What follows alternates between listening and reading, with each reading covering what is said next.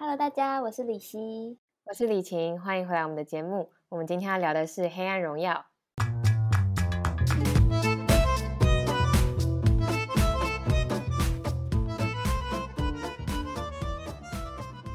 不知道大家还记不记得有我们这个频道？因为我们大概有三个，将近三个月没有更新了吧？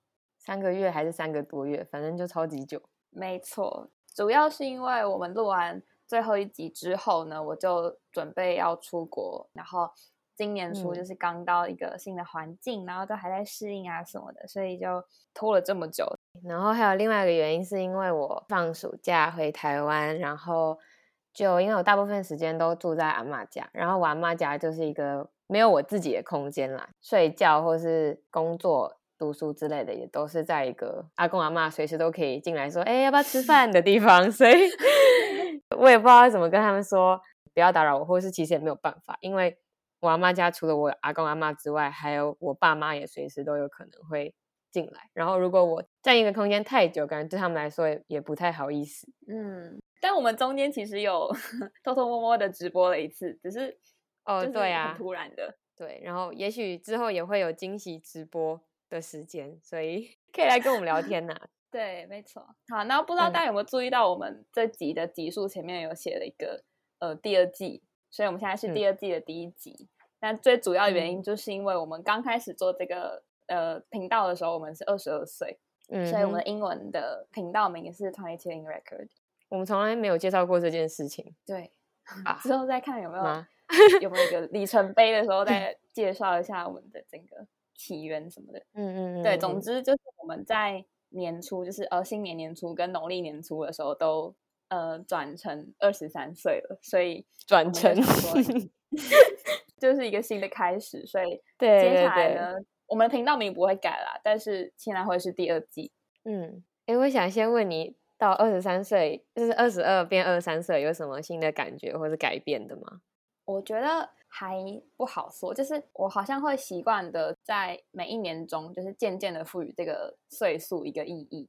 就比如说，可能十八岁的时候是年的意义，然后可能嗯二十一岁是就是接受现实，就接受自己已经不是十八岁的这个意义。对，但二十三岁才刚开始，所以我觉得好像还很难。跟这个年纪产生连接，嗯，就没有真实感。所以你比较是，你比较是可能过了一年之后会回想一下，今年对我来说是什么样的一年这样子。对我的话的话，就是我会在每一年的，譬如说我变二十二岁的时候，我就会给自己一个期许，这样，嗯哼，然后可能也会回顾二十一岁的这一年，嗯，然后我想要跟你分享，就是说，嗯，因为我前阵子有跟一个比较年长的朋友吃饭，嗯。然后他就有用一个比较年长者的姿态跟我 聊天，然后他就说他觉得我二十二岁好像有变得比较自在跟从容，然后我就很开心。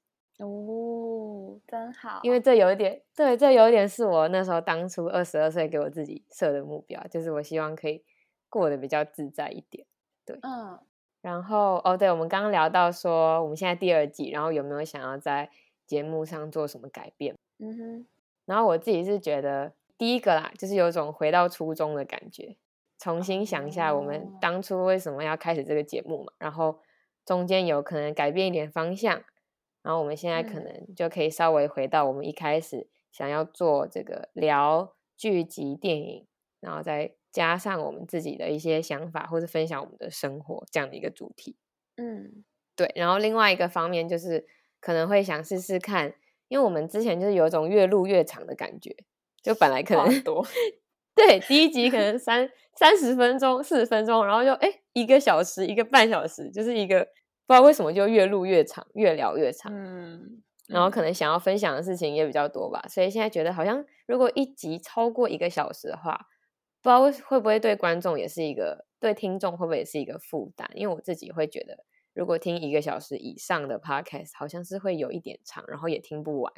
对，就要再另外抽时间。对，所以我就我们就想说，哎，那如果我们不小心聊太长的话，是不是就可以分上下两集做一个切分，然后有一个中场休息的感觉？嗯，对啊。然后我们可能这一集也会聊很长，然后最后可能就会直接变成上下两集，就做一个做一个新的尝试，这样子。没错。像我刚才发现，我们我们刚刚有稍微就是顺过一下我们等一下的内容，好像没有什么聊到我们的生活，哎，没有吗？直接第一集就 忘记初衷。对，但是我觉得有聊到我们自己的想法。对，我们当初有一个想法，其实并不是真的是要聊我们生活中的琐事，而是说我们现在生活这些琐事呢，反映给我们，呃，塑造了我们的思想状态，然后来去反映这个影视作品。我觉得更像是，因为我们不是说 twenty two in record 吗？嗯，就是当初当初我们的想法其实是说，把我们当下的想法跟状态，以观看影集的方式记录下来。对，其实我们在那个资讯栏也有写了，只是不知道大家有没有理解 这个背后的意思。其实是这样子的，对，嗯，对啊，我觉得之后可以就是再来用一集跟大家聊我们的初衷啊，然后还有。一些规划跟做一个自我介绍，从来就没有真正的自我介绍过，更了解我们是谁，然后我们在做什么。嗯嗯嗯，好，那我们就差不多来进入今天的主题喽。可以，好的，那我们今天要聊的就是这部由宋慧乔主演的韩剧《黑暗荣耀》。那我相信很多人其实已经看完第一季，然后正在苦等第二季释出嘛，因为它预计是会在三月十号才全数上架。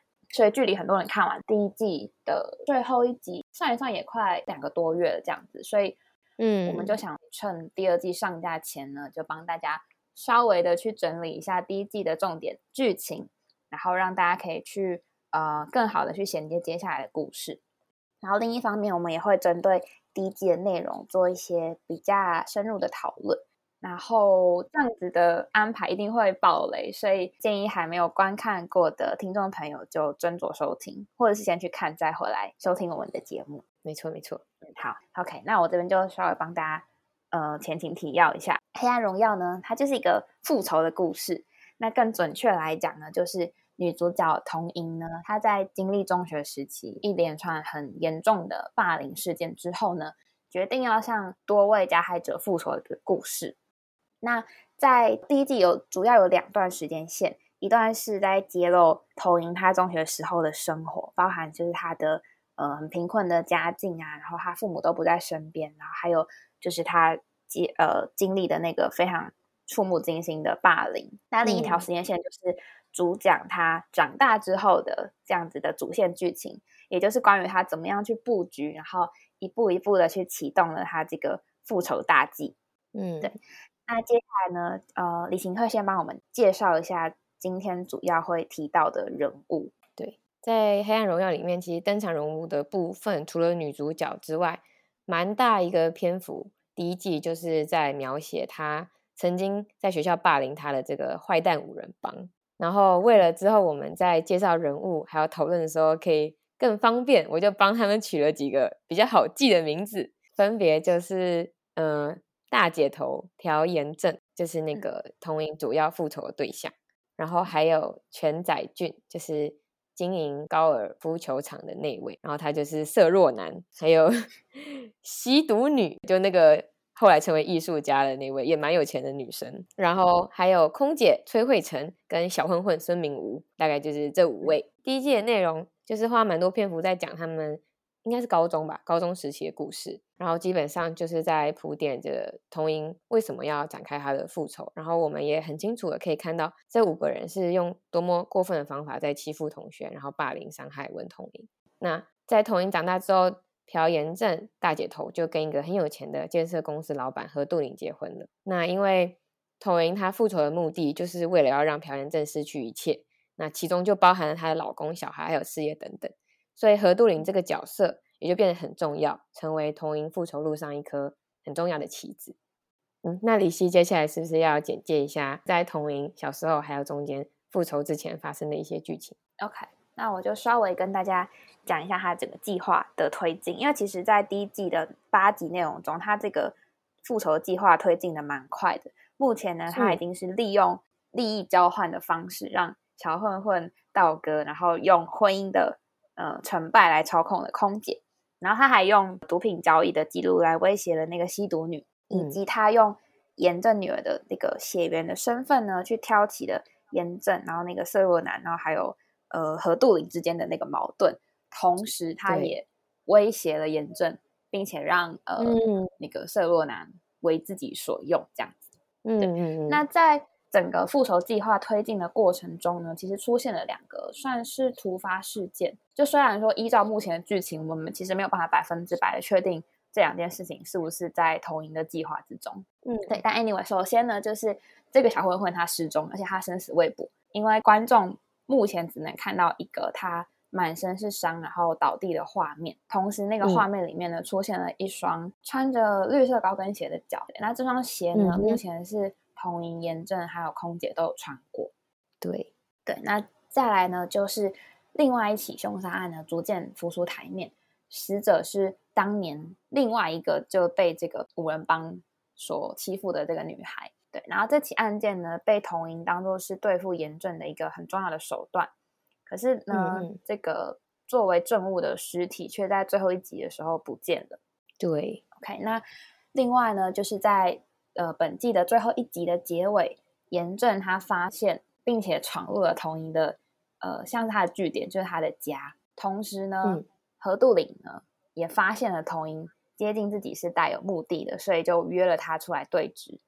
然后在最后的最后呢，何杜岭他却出现在了童莹的家，并且发现擅自闯入的严正，就是他们两个对视的那一瞬间。对，没错。以上就是非常非常非常简短的回顾，那其实还有很多的支线剧情是没有提到，就比如说呃男女主之间关系的变化啊，然后男主角他呃他的故事啊，还有就是女主跟另外一个他的合作的那个阿姨之间的剧情，碍于篇幅，所以是之后有机会我们再另外聊一集。嗯哼，那我们接下来呢，就是会针对五个霸凌团体内的角色，还有和杜林来做一些比较细节的讨论。嗯，一开始我想要先聊一下何杜林这个角色啦。嗯，OK，因为我觉得他是第一季最帅、最性感的人，这么肤浅，帅吧？不是只有我这样觉得吧？我觉得，嗯，在他的光环之下，男主角完全就是一个相形失色。嗯哼。他跟女主角有一种势均力敌的感觉。对对对对对对对。然后我在 YouTube 也看看到一些影片，就是分析这个人为什么这么帅。嗯。好了，回到正题，就是当时童莹成为小学老师之后，展开他的复仇计划嘛。然后他就一边，其他的其中一一步就是用下围棋的方式开始接近何杜林。嗯。然后其实我们一开始在看到这个角色的时候，应该会觉得他是一个蛮 gentleman 的感觉，然后长得也是干干净净的。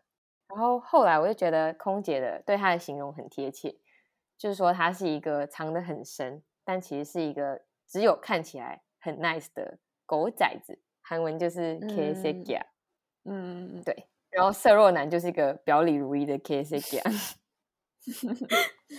嗯，因为何杜林他因为是一个公司的老板嘛，所以他表面上讲话什么的都是一个很体面的人，穿着也是很体面。嗯，可在心底。我觉得他就是一个没有太多同理心的人。嗯，我记得有一幕就是他在雨中送司机那个很贵的酒。嗯，然后那一幕就是司机跟他说：“我不好意思收，因为太昂贵了。”但是何杜林就完全没有理办法理解这个比较穷的司机的想法，他直接就是烦躁加生气。嗯，因为站在他的立场就觉得说：“我给你，你就收下来就好了，废话那么多干嘛？还有在这边淋雨淋半天。”我觉得他的心态就是这样啊，然后我觉得这一幕就是他跟司机的这个关系，就跟温通莹还有帮助他的阿姨的关系形成一个对比，就是和这边就是比较冰冰冷冷的感觉，然后文童莹跟阿姨的关系就是很有人情味、很温暖。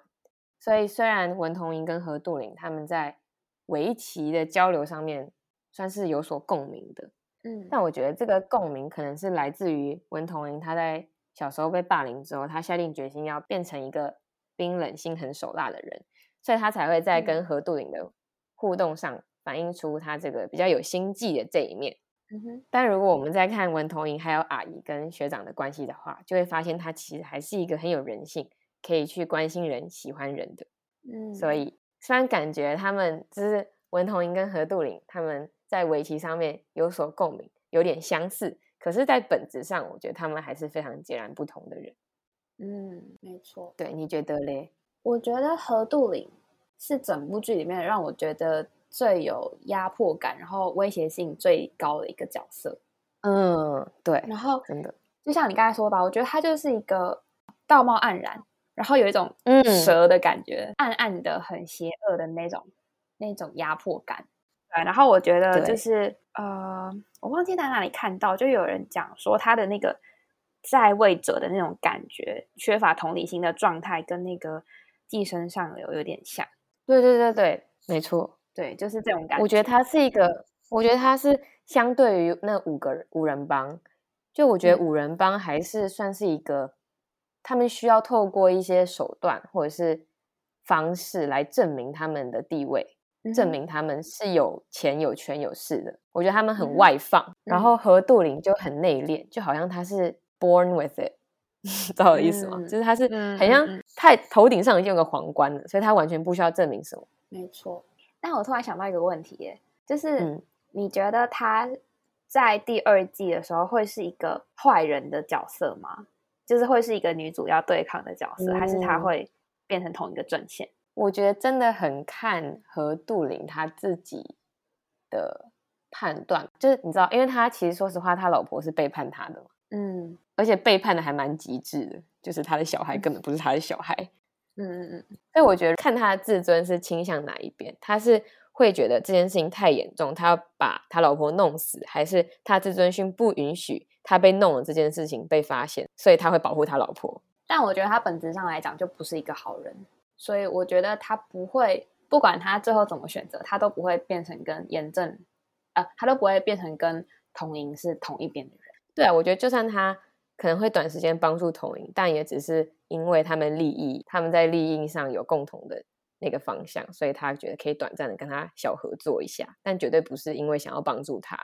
嗯，而且我觉得他很有，就像我刚刚的感受，就是他们是势均力敌，所以我觉得他。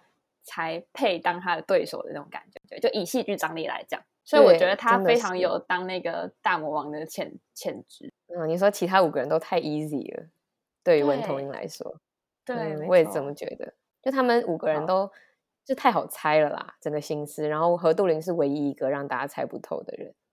没错。嗯，好，那接着我就聊聊那个坏蛋五人帮好了。好的。其实，在高中的阶段嘛，就是看到他们这么。坏这么这么严重的霸凌其他同学，就会觉得他们真的很很不可理喻，就是为什么可以坏到这种程度？嗯哼。然后反正我就在思考这个问题。那我觉得，譬如说像空姐这个角色好了，其实是比较可以去理解跟同理的。我感觉她也是比较贴近一般普罗大众的角色，就是可能出身不太好，然后想要跟着有钱有势的同学跟着发达这样。嗯。那他会去欺负女主角，可能一方面是在讨好这个有权有钱有势的团体，另外一方面可能也是恐惧，说可能他随时都会成为下一个玩具，所以他需要很明显的去说啊，我跟你们是站在同一阵线的，我帮你们欺负他这种感觉。对，那另外那个小混混就比较像是团体的刽子手嘛，他也没有什么话语权，只能在背后别人的背后狐假虎威。嗯，然后在他长大之后，也是继续在那个色弱男底下工作，就继续的狐假虎威这样，并没有什么实质的权利。然后在高中阶段，我感觉吸毒女跟色弱男其实也没有什么主动提出说要怎么样去欺负人，怎么去欺负文童玲，就比较像是在旁边看戏吃瓜的群众，然后就是旁边笑啊，或者在旁边打篮球之类的。嗯，对，所以最后的大姐头朴妍正一定是。在他们这五个人里面最乐于其中，然后发号施令的那个人，嗯，所以我觉得在文童一眼中，一定是他是罪孽最深的，所以他最后也就成为他最主要复仇的对象，嗯，对，所以这是我稍微分析一下这五个人为什么会这么坏，或者为什么会做这些霸凌的事情的原因。嗯，那李欣，你觉得他们为什么会这么坏？可能有什么理由呢？我觉得其实大同小异。除了那个小混混跟空姐，可能多了一些自卑的元素。那我我先从严正讲起。好，我觉得他严正小时候的那种嚣张是真的是无法无天，他非常非常的邪恶。就是大家有看过剧都知道嘛。可是他这这种嚣张，我觉得是长大之后几乎感受不到、不太到的，就感觉他完全就已经是那个童莹的掌中之物。嗯，所以你觉得这个是编剧的一个设计？就不是说是一个可能小时候跟长大的人的那个演的方式的差异。我觉得不是，就是我觉得他长大之后，呃，变得比较没有那么恐怖。有三个原因。嗯，第一就是他虽然很邪恶，但是他并不是一个非常聪明而且懂得算计的人，就属于又坏又笨的那种。至少目前看起来是这样，他就被塑造成一个很无脑的角色嘛，就是不会自己写新闻稿啦。然后她跟她老公相处，感觉也是处于一个比较被动的地位。嗯对对，然后连接到第二点，我觉得她小时候的坏，其实很大程度是被童龄的弱小、无助跟那种无缘的处境衬托出来的。所以当童龄越来越强大，她自然而然就渐渐的失去力量。嗯，就是因为小时候。像是呃，童莹她想要去求助，就算去警察局，也都没有办法去破解到他被霸凌的这个处境，所以就显得那个呃炎症非常的恐怖。嗯，对。那第三点呢，我就觉得他身为一个公众人物，其实是一个非常非常容易就会被公审、被延上的角色，所以就等于说他有一个非常醒目的弱点。嗯，对。所以我觉得他呃他的坏其实就是一种没有被社会规范的结果。不仅是他的呃家庭教育没有给他一个很基本的一个人性的培养，然后导致他这样子很扭曲又很邪恶的人格。我觉得他的家庭背景还让他可以肆无忌惮的去展现他这些被教育失败的结果。所以我觉得追根究底，就是因为他生在一个有权有势的呃家，所以让他能够去在小时候的那个环境，他是有办法去打破一些社会的规范。所以才导致他变成这样子很嚣张、很邪恶的一个人。嗯，我突然想到，就是第一季其实也有演到一些剧情，是严正跟他妈妈的关系。嗯哼，对。然后不是有几幕是他们有进到一个像寺庙的地方，然后就有巫女在那边啪啪啪用米打他，还是那是米吗？嗯，就是一个一个谷物吧。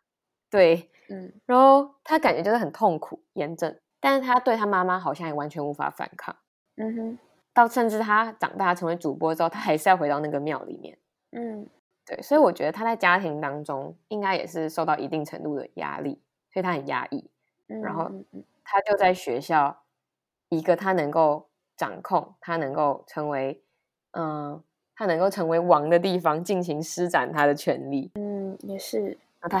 对，我觉得这可能也是一个。其中一个原因嘛，对，嗯，没错。好，那我们这集就差不多先聊到这里，剩下来的观后感我们会留到下一集再来继续的深入讨论关于霸凌还有复仇的主题，然后也会讲到我们的满意度评分。那我们就下集见喽，拜拜，拜拜。